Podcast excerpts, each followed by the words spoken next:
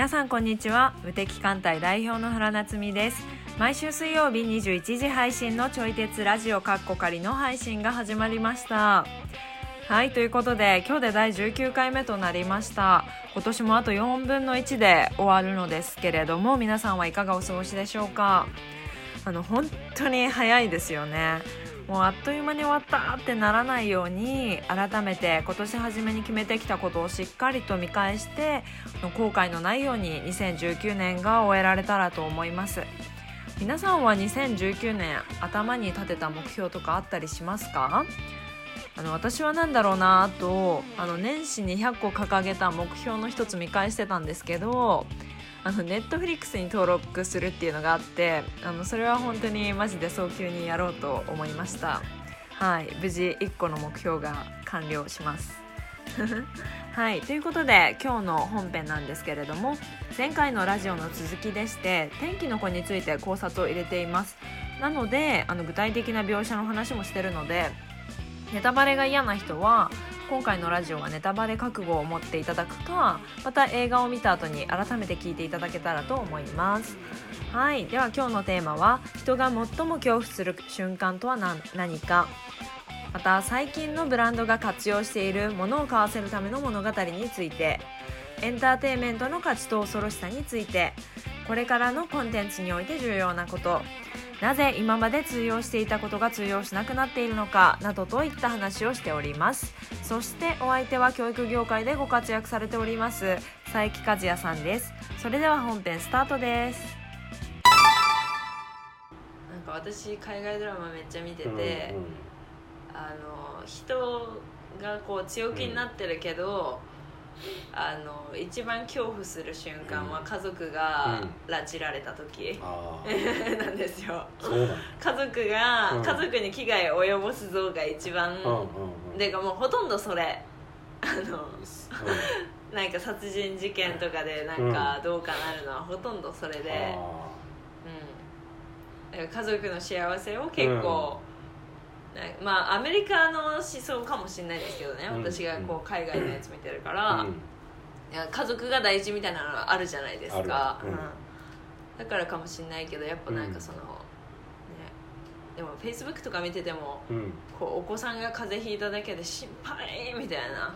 でそれで鬼のような共感みたいなのが あのママママ系の、うん、まあ、ママ系の投稿、娘息子に対するなんか愛情だったりとか、そういうことに対する共感の嵐すごいなっていつも見てます、ね、だからなん。か良くも悪くも、なんか子供を武器に、出しにしてる人いるなみたいな。まあそのその一例というかそうそうそう。ね。なんか社会問題か我が子かって言ったら多分我が子選択する、はい、いやそうそうそうそう。うん。なんか公務員、うん学校職員も含めての公務員って、はい、なんか災害とか起こったら自分の家族よりも人の、そうですね、優先公務やからね、うん、しないといけないっていう規則みたいなのがあるみたいで、はい、規則になってるのか分からへんけど、はいはい、なんかそういうのがあるんやって、うん、でもなんか個人的な心情としては、うん、やっぱなんか自分の家族守りたいなって思ってますよなんかレレスキュー隊とかね救助隊とか、はい、そういうこうもうそれ専門の人やったら、はいはい、確かにそうだよねって思うけど、うん、なんかこう市役所の人とか、うんうんうん、なんか学校の人とかってもう自分の家族がいるから、はい、なんかそことのこう個人的な感情レベルで、はい、もちろんなんか行動はその公務も全うするのかもしれんけど、うん、でも感情レベルでは本当に自分の家族をほったらかしにして、危険にねさらされてるところにさらにこうほっといていけんのかいやそこですよね。感情的には結構きついよなはあ、なんかもっとライトの話で、はい、なんか 2, 2年前か3年前かに高校の先生が、えーとね、自分の子供の、うん、えーとね、運動卒業式やったかな、うんうん、かなんかと自分が勤めてる学校の卒業式なんかかぶったらしいの。へでそれであのその先生は自分の子供の方に行った、はいはいうんうん、でそれがニュースになっててすごいやっぱ叩かれてるわけ賛否両論あるわけよ。いやでもそれはなんかわかる。だってねなんかそういうさ式典系って言ったら1回しかない、まあね。だから自分の子供のそのたった1回のこれ自分の学校の生徒のやつも1回っちゃ1回なのね。まあね。どっち取るみたいな、うん、めちゃくちゃ難しいですねそれ。そう。規則上はそりゃ仕事優先なんやけど、うん、公務優先なんやけど、うん、でも個人的には、はい、ね家族を優先子供を優先しちゃう、はい、だから天気の子はなんかそういうこうちょっと生々しいところも踏み込んでいや本当ですよね。なんか全然優しくなかった。扱ってるテーマが。そうね確かに。でも私最近思うのが本当に言いたいことは直接言うんじゃなくてエンターテインメントに紛れ込ませた方が絶対いいんじゃないかと思ってます、う。ん、文章とかでね正論言うと大変ですよね、はい、そうそうそうそう。確かに確かに。だからなんか案に、うんうん、全然話違うんですけど最近ブランドさんは、が、こうエンターテインメントに手を出すところが結構、海外とかでも、あのドラマコマースって言ってなんかその、ドラマの中であの、まあ、売りたい商品をちょっと着てもらって、でそこから購買につながるみたいなシステムとかを、でまあ、日本の企業でも、あの映画を作ったりとかなんか au の CM とかも一個の物語本当そうです。本当そんな感じ。で、その物語を追いかけることによってこのブランド好き買いたいを、まあ結果的に促せたら最高みたいな感じ、だって au だってねあの CM とかでマジで莫大な金使ってるじゃないですか。ソフトバンクもだけど、そうそうそうそう。だからそういうエンターテインメントの中に入れ込むっていうのは、うなんかまあ伝えたい、まあブランドだったら売りたいもの売るだし、あとメッセージ性とかだったらね、なんかねじ込むのはあり ありっていう言い方あれですけど。なんかそういう意味では、うん、なん。か子供たちが読む絵本っていうあれもエンタメやんうんエンタメですね。ででも絵本には必ず教訓があって。はいで確かに。なんかそのエンタメの中にその教訓を紛れ込ませて、はい、子供が学ぶみたいな、うんうんうん。それと構造は一緒、ね、構造は一緒です。構造は一緒。対象というか確かに構造一緒ですね。うん。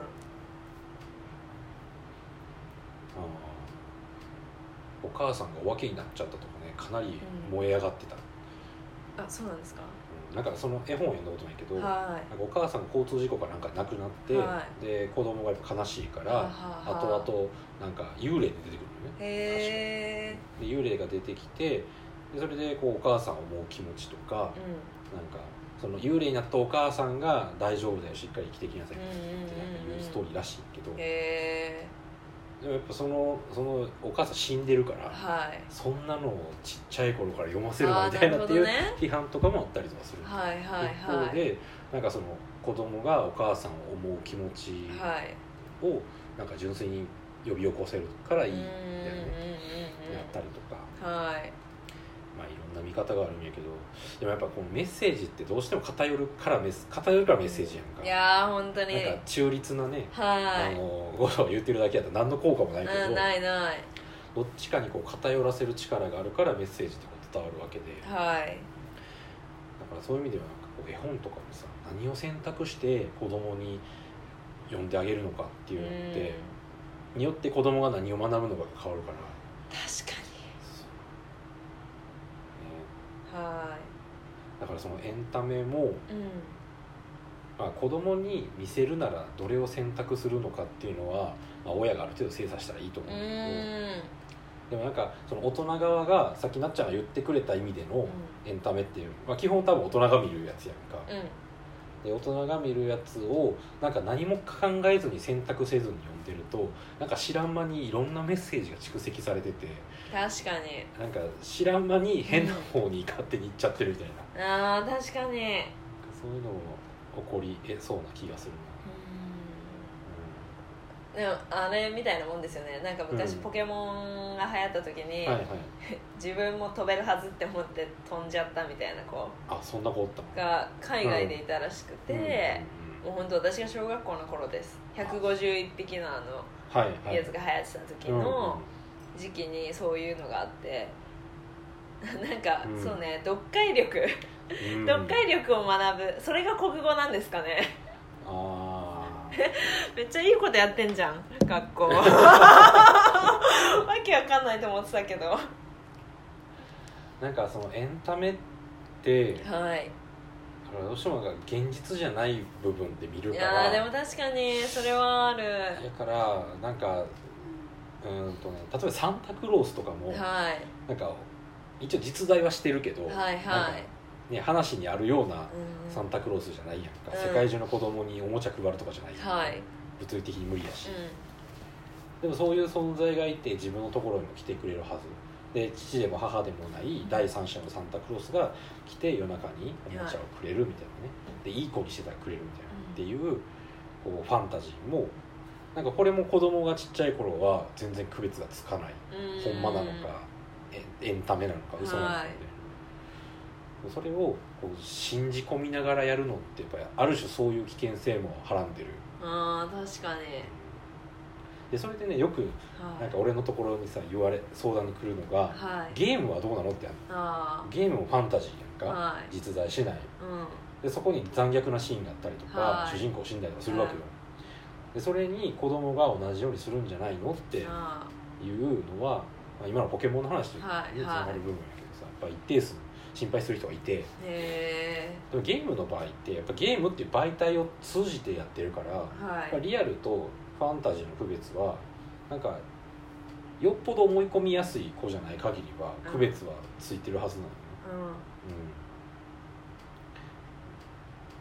うん、うん、まあ絵本とかも多分そうやと思うけどねでもなんかこう言葉で伝える、うん、なんかそういう物語って子供は信じ込みやすいのかもななんかお風呂入れなかったらお化け出てくるよみたいなとかさ。でも自分がしゅ自分の行動によって決まるからですかねそれは、うん、お風呂入らない入るみたいな。でもゲームはゲームするしないが自分で選べるから、うん、サンタさんも自分なんかね、うん、いい子にしてないと、うんうん、サンタ来ないよって言われたら自分の行動によって。そうね、うん、だからある種物語の中に入ってるか入ってないかみたいな、自分が。自分のね、うん、うんうんそう。まあ基本的にはなんかしっかりとこう区別はできると思うね、うん、子供もね、うん、多分うん逆にそれができるのすごくないですか？入り込めるってこと、はい、あいや入りちゃんと分けられる、うん、分けられることって結構すごいですよね、うん、すごい。あんなクソほどエンタメに溢れてんのに、うん、ね。はい。そうそうそう案外なんかえー、っとねなんかでもアニアニメオタクのところとかも、はい、あでもどうなるな。アニメオタクやと一定数おるのかもしれない現実と混同しちゃう人、はい、なんかそっちの方があれは混同するっていうのを選択してるんじゃなくて？え分かんない分かんない。あどうなんやろな。あそこまではちょっと分からんな。い、意図的にやってんのか、はい、そう思い込んで一切疑ってないのかはちょっと分かれへんけど、はいはい。完全なイメージやけど、はい、ゲームの世界よりもアニメの世界の方がそこまで没入する人は多い気がする、はい、まあなんか没入してる仲間がいると、うん、その行為が許されるじゃないですか。うんうん同じことをやってるっていうのを見るっていうのは一個なんか、うん、そうね。可能性を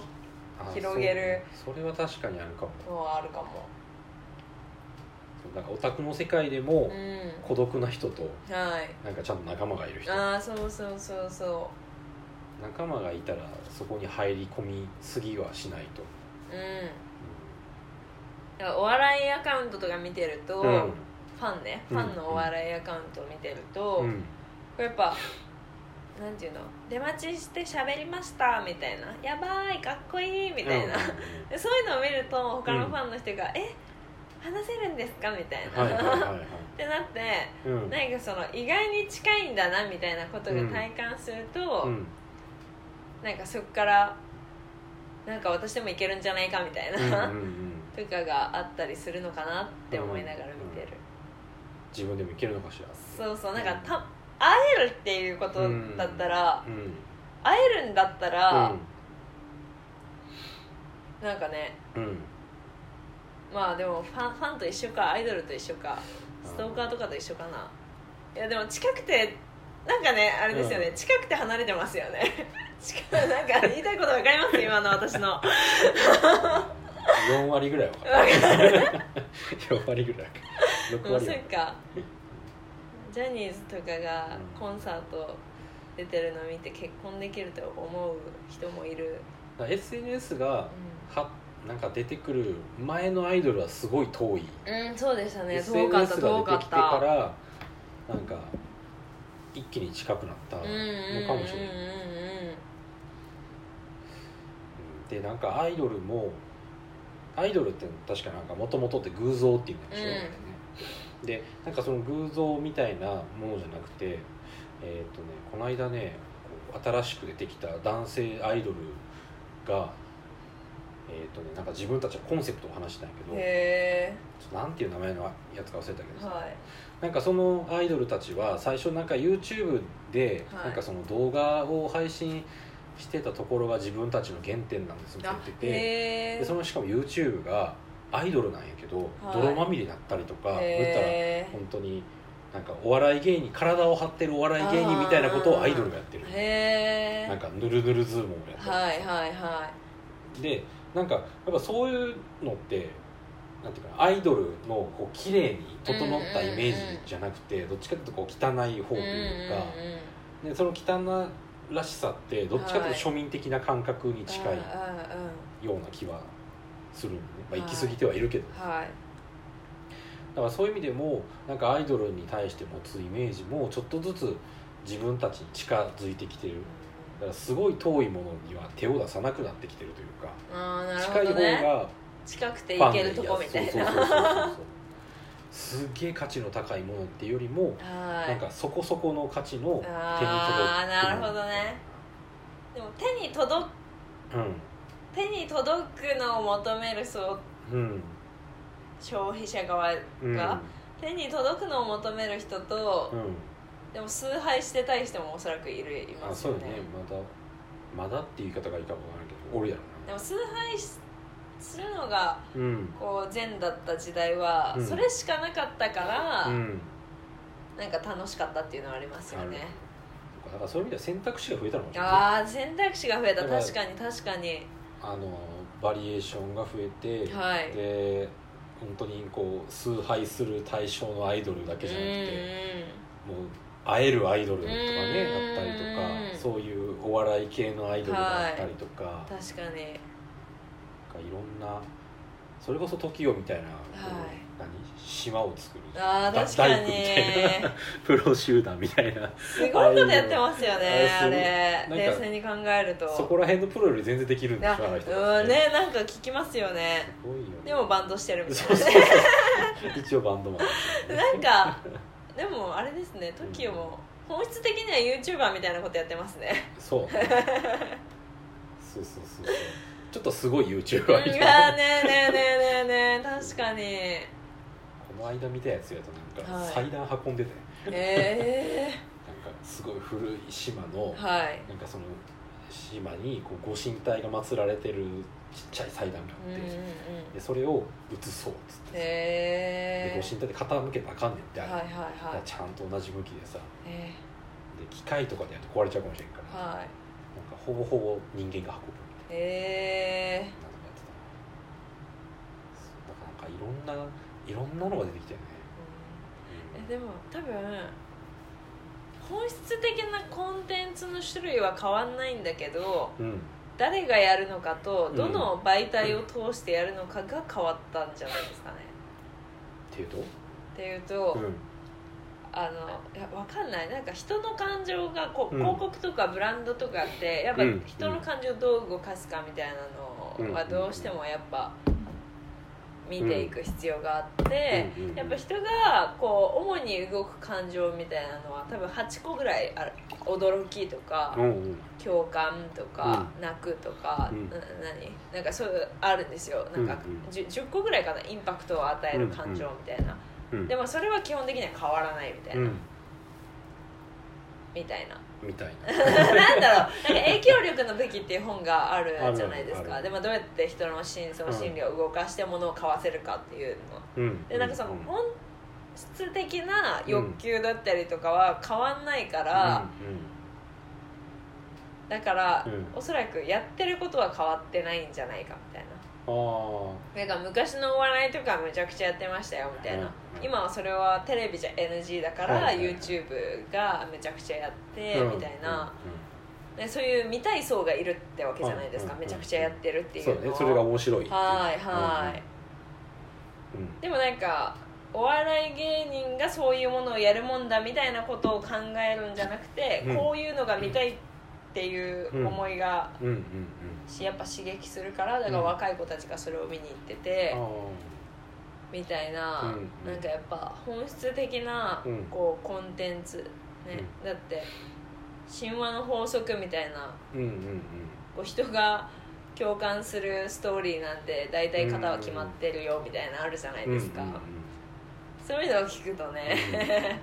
やっぱ本質的に突き詰めれば一緒なんだけど、それをどう表現してどう料理してでどの媒体でそれを出していくのかっていうことなんじゃないかなと喋ってて思いました、なるほどね。はい。だからそうどう表現されるかとかは変わっていってるけど、はいうん、でもそれで結局動かされる側は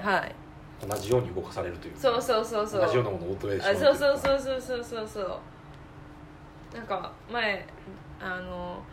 GU, GU かなんかのクリエイティブディレクターの人が言ってたんですけど、うん、あの基本的には1個のコンテンツしか出さない、うん、だからホームページ用のコンテンツとか、まあ、TikTok 用のコンテンツとか、基本的には一緒らしいんですよ、うん、だけどなんか昔に比べて1個のコンテンツをあらゆるところでちょっと試すみたいな、うん、広告とか、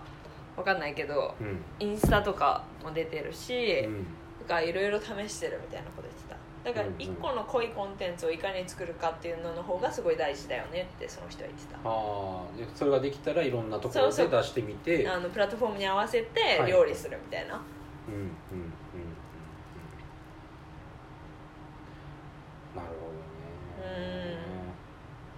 まあ、それとつながるか分からんけど、はい、あのなんかインターネットでビジネスをしている人たちの中でこう Google の検索アルゴリズムをすごい気にしてる人がいて、うん、SEO を使う人ですよね。そうそうそうで昔はお互いにどんだけリンクされてるか相互リンクの数の多さが、多さでこの記事は重要な記事だみたいなっていう評価されてたからだから検索順位が上がるのね、はいはい、でもそうするとあのじゃあ相互リンク多ければいいんでしょってことで一人の人がサイトを100個とか何百個とか作ってで自分が作ったサイトの中で意図的に相互リンクを作るね。ああなるほどね。はいはい。だからなんか意図的に作られたもんやからその相互リンクって何の意味もないわけね、うんうんうんうんだから本来の相互リンクの、はい、このサイトはぜひ紹介したいからとか、うん、ぜひお友達になってほしいからみたいなんでやってたわけではない、はいはいはい。でそこからしばらくしたら Google 側もそれ気づいたのか相互リンクが全く意味なくなったよね。はいはいはいでちゃんとなんかその記事の多さとか、はい、でそういうので評価されるようになったんやけど、はい、でこの記事の多さも無意味になって記事が多くても内容薄かった意味ないじゃんみたいな。いっぱいある。そうそう。マジ厄介。本当に困ってる時コピペとかさ。ねそう。だからそういうのでも評価されなくなってでじゃあなんかちゃんと自分のオリジナルの記事を書いてる人が、うん、あの評価されるっていうのがあってで、まあ、今はそれか、まあ、その一つ前ぐらいがそれやったよね。ちゃんと自分で考えてやる、はい、書くっていうね。で、えーとね、そこからさらになんか医療系の方でね動きが出てるんやけど、はい、もう医療系の方はなんかちゃんとお医者さんとか薬剤師とかそういうちゃんとこう実績のある人が書いた記事が評価されるようになって。同じ内容のすごい専門性の高い記事を書いたとしても、素人が書いたのとなんか医師が書いたのではまた評価が変わる、えー、なるほどね、はい、みたいにどんどんこうなんかいいコンテンツ信頼性の高いコンテンツが評価されるようにっていう方に、はい、Google のこのあ検索アルゴリズムも変わっていってるらしい。へえ、うん、質絶対質ですよね今後求められるのはね。すごい思う。だコピペが簡単になったから、うん、あのまあ、昔からこう文章のコピペは一瞬でできてたけど、うん、動画のコピペって結構難しかった、うんはいはい、時間かかるし、うん、でも高速で通信ができるようになってきたから動画レベルの大きいサイズのファイルでもコピペしようと思ったら割とできるからだからなんかコンテンツがたくさんあることは魅力の一つかもしれへんけどやっぱりこう質の高さエンタメ系やったら見て面白いとかね、やし教育系やったら何か他では学べない何かがあるんだったりとかね、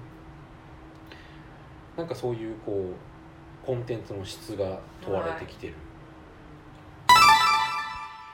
いかがだったでしょうか？私たちが話しているのは答えでもなくてただのテーマを投げているような感じなので哲学するきっかけになったら幸いです。そしてこちらのラジオではお便りを募集しております。テーマは最近読んだ本今週読んだ本を教えてください。読んでみた感想を合わせて教えていただけたらと思います。また私原と和也さんへの質問やご意見などをお待ちしております。フォームがありますのでそちらから送信してください。